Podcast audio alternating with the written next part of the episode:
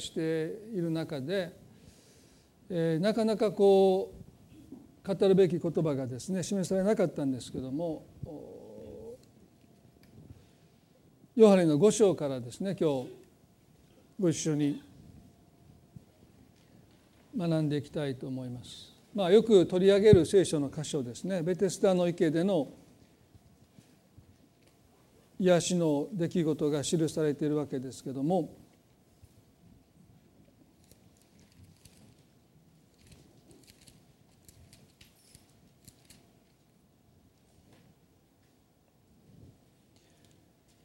少し読みします。5章のヨハネの5章の1節から7節まで。その後ユダヤ人の祭りがあってイエスはエルサレムに登られた。さてエルサレムには羊の門の近くにヘブル語でベテスダと呼ばれる池があって5つの回廊がついていた。その中に大勢の病人盲人足苗痩せ衰えた者が伏せっていた。そこに38年間もの間病気にかかっている人がいた。イエスは彼が伏せているのを見てそれがもう長い間のことなのを知って彼に言われた「よくなりたいか」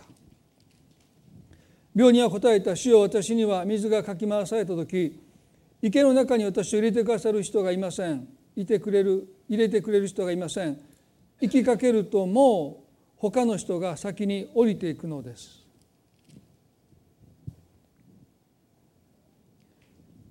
今日特にこの彼のイエスに対する答えの言葉そしてその後半からですね今年のテーマとしてお話ししたいなというふうに思います。エルサレムの城壁の中に北側ですね羊の門というのがありましてその近くにヘブル語でベテスダと呼ばれる池がありました。その池にはここに書いてありますように大勢の重い病を患った人たちが最後の望みを持って集ってきます。ですから当時の医療ではもうどうしようもない。そういうある意味では見捨てられた手の施しようがありませんというかもうこれ以上何もできませんというそういういわば当時の医療からは見捨てられた彼らがようやく行き着いた場所がベテスダの池です。ですから私たちはこの箇所を見てですねやっぱり私たちは望みがないと生きていけないということをまず思い知らされますね。そこが私たちの居場所になります。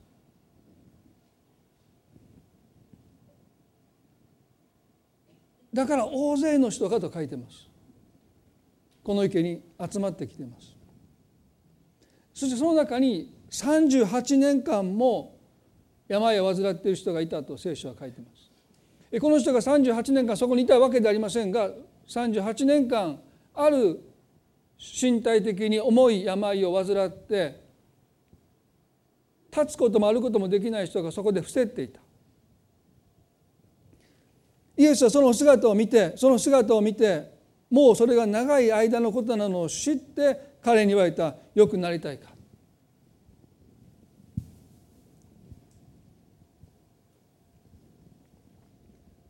この「よくなりたいか」という言葉には多くの思いが込められているんだろうと思いますね。彼はその言葉を聞いてこう言います。はい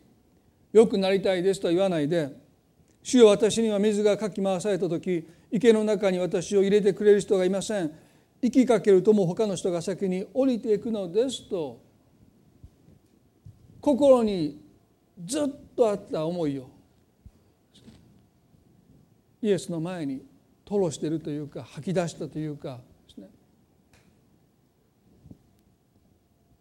私には水がかき回された時池の中に入れて私を入れてくれる人はいません。彼の苦しみが病の苦しみ以上に本当に孤立した誰もいませんというこの言葉に彼の深い悲しみを私たちは読み取ることができるんだろうと思います、ね、誰もいません。誰も私のことを心に留めてくれていません。家族だってそうです。父や母がいたかどうか分かりません。でもおそらく彼にはそういう家族がいたはずです。でもそういう人も彼はここで口に出さないわけです。私には私のことを気遣ってくれる人など一人もいないんです。だからここにずっと何年も何年もおそらく何十年もここにいるんですと彼は答えている。おそらくそれが彼の苦しみだったんだろうと思います。誰もいないんです。もう私はみんなから忘れられてるんです。家族ですら私のことなんて考えてもいないんです。友達がいないんです。愛する人がいないんです。ここで彼は水がかき回された時と言いました。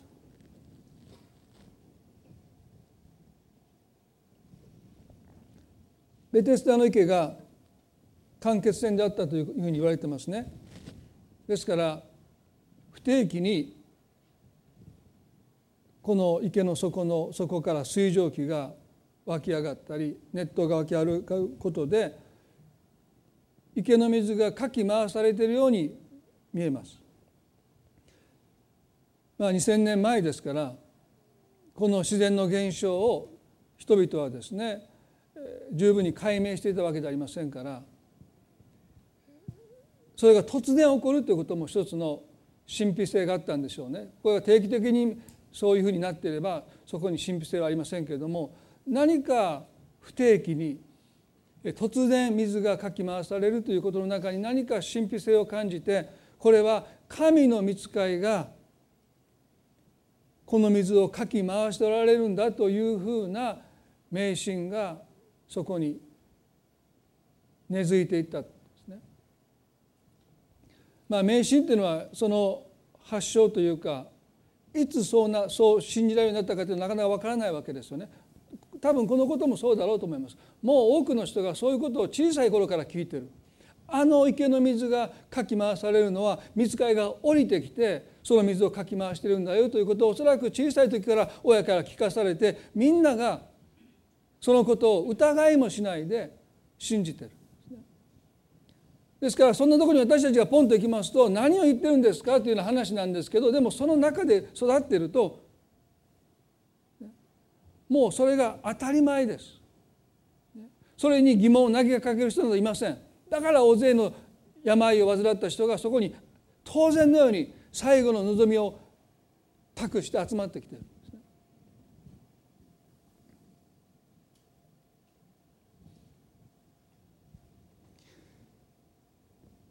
彼はこう言いました。水がかき回された時池の中に私を入れてくれる人がいません。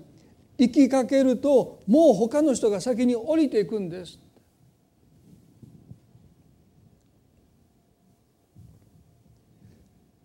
数十年間彼は行こうとするんだけども彼は足が不自由でしたので思うように前に進めない中でいつも誰かが彼を越えて先に池の中に降りていきます。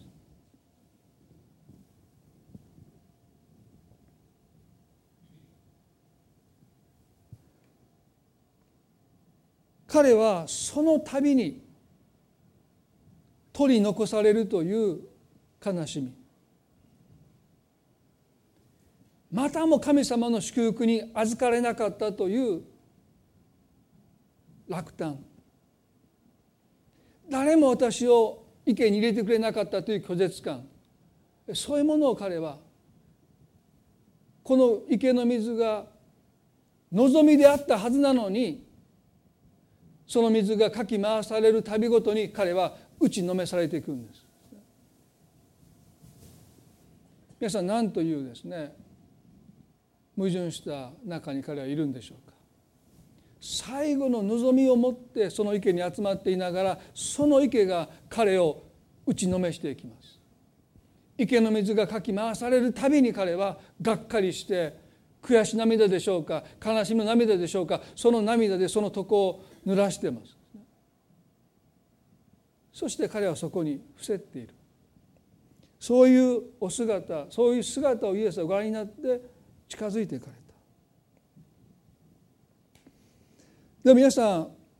私たちが覚えたいことはベテスダの池の水がかき回されるのは神の働きではなくて単なる自然現象ですね。単なる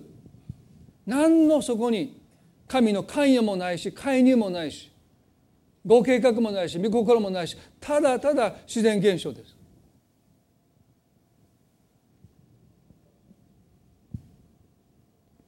そしてそのことを最も私たちに印象づけるのは最初に入ったものが神の祝福に預かれるというこの考えですね。これは全く神様のなさることと対極です。イエスは言いましたね。後のものが先になるとした。最初に入ったものが私の恵みに預かれる。それはもう殺伐とした状況です。我先にと強いものがより弱いものを押しのけて押し倒して殺到していくそこが神の働かれる恵みの場であるはずがありませんね。ですからどう考えたってベテスダの池をかき回しているのは神様ご自身でないことは明らかですけども彼はそんなことを考えたこともないんです。そしてかき回される旅ごとに誰よりも先にそこに入っていこうとしその都度先を越されていくという悔しさに忘れ去られる悲しみに打ちのめされていた。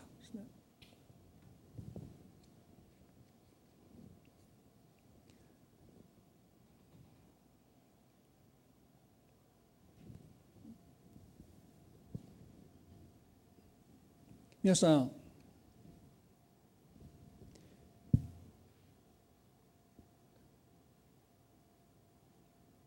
この38年間病を患った人は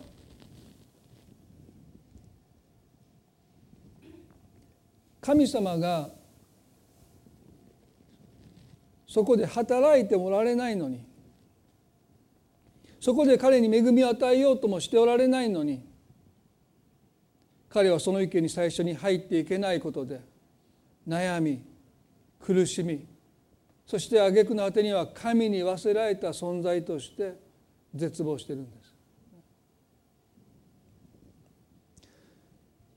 しかしこれは彼だけの問題ではないと思います。私たちだって彼と同じように自分が神様から忘れ去られた存在であるかのように思えることがたびたびあるんじゃないでしょうか。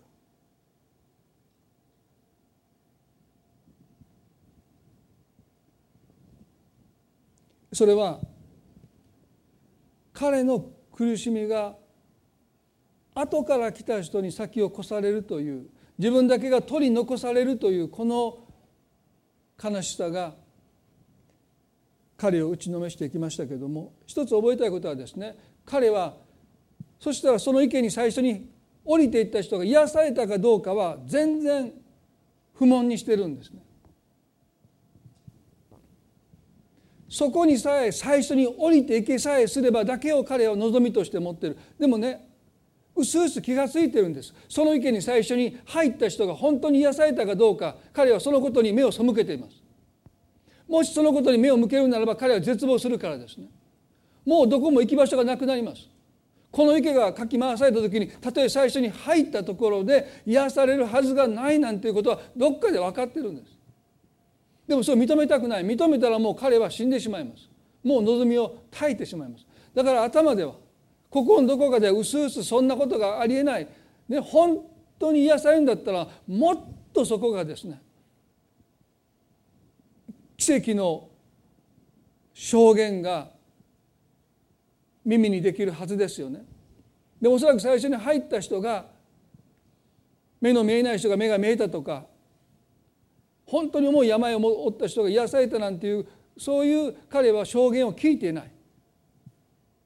だからうすうす分かってる。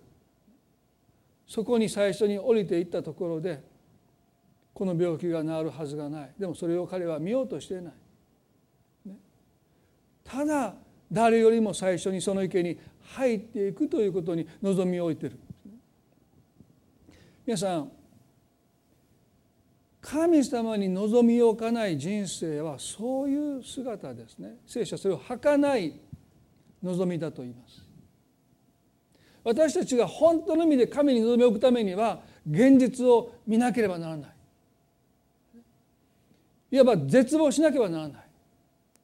ああ神様にしか望みがないんだなということを認めなければならない。そうじゃないと私たちはうすうす分かっているんだけども池に降りたところでどうにもならないということを知っていながら分かっていながらそれでもなお儚い望みにしがみついて生きていこうとする。そういう姿を見てイエスは本当の望みを彼に与えようとされた。生きる望みです。そこで伏せている彼を立ち上がらせる望みです、ね、この病という言葉はギリシャ語で、ね、力がないという意味なんすなわちね生きる望みを失っているという彼の姿です。それは儚い望みに彼がしがみついているからです。でもそうでしか生きていけない。そうやって多くの人はうすうす気が付いている儚い望みにしがみついて生きてる。でも私たちは現実を見て絶望してああ神様にしか望みがないんだなということを本当にへりくだって認める時に私たちに力が与えられるんです。彼が立ち上がっていくようにクリスチャンはそうやって立ち上がっていくんです。でも時々私たちはそうしない彼と同じようなことをしてしまいますね。いや多分大丈夫。時間が経てばきっとうまくいく。でも心の中で分かっているんです。うまくいかないっていうこと問題はますます深刻になることをここでは分かっているけどそれを認めないんですね。認めたくないんです。がっかりしたくない。落胆したくない。絶望したくないんです。儚い望みになお何とかなるに違いないって。儚い望みに私たちだってしがみついて生きていくことはないでしょうか。誰だって皆さんがっかりしたくないんです。私たちはそこそこやれてるんだという思いで生きていきたいんですね。でも聖書はもう一度現実をしっかりと見据えていくこと。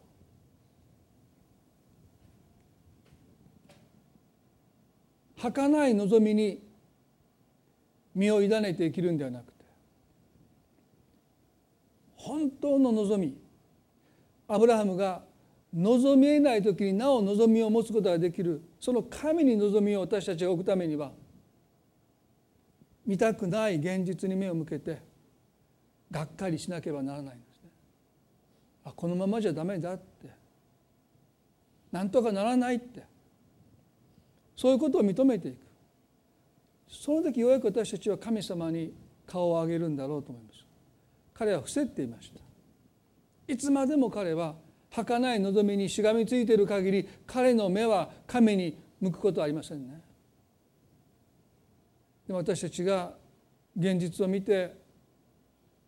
時間が立ったところでどうにもならない。そういうことを認めてがっかりするときにようやく私たちは神に顔を上げるんだろうと思います。まあ、願くならば今日私たちは一年の最初にこんな話していいんでしょうかね がっかりしないといけないですね。今年はいいことが起こるぞみたいなことで一年初め結構やばいかもしれないみたいなんですね。まあそれでいいと思いますね。その後ようやく私たちは望みえない時に望みを持つクリスチャンとして生きていけるんだろうと思います。あんたなんでそんなにねこんな状況の中で嬉しそうにしてるの？それが私たちの証だと思いますね。そういう意味では彼はここで現実を見る必要がありました。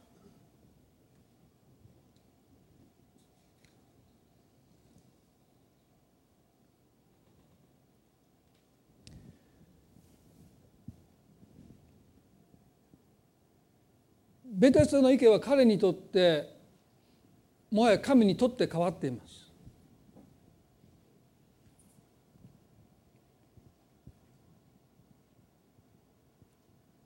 ベテスタの意見が彼を支配しています。彼の思いを彼の感情を支配しています。ですから偶像と言えると思いますね。皆さん何だって偶像になるんですね。ベテストの池なんて池ですよ皆さんでしょ？その池が彼の人生を束縛しています彼の気持ちを影響しています彼を打ちのめしています私たちだったらね馬鹿らしいですよ。でも彼はその池に支配されてる。だからそこにずっと伏せってる。そこから立ち去らない。何十年もそこにいてその池に入れないのにもかかわらず彼はそこから立ち去ることすらできない。彼を打ちのめして失望させて落胆させてるのにもかかわらずそこに彼はとどまってる。人間関係だってそうですね。人間関係が偶像になる時にその人に私たちが傷つけられて苦しめられて打ちのめされてもそこから離れることができない。そういう関係も偶像になっていると思います。仕事でも偶像になりますね。そこから離れていけない。彼を全然幸せにしてないのに。ただただ彼を打ちのめしてるだけなのに。彼はなおそこに伏せっています。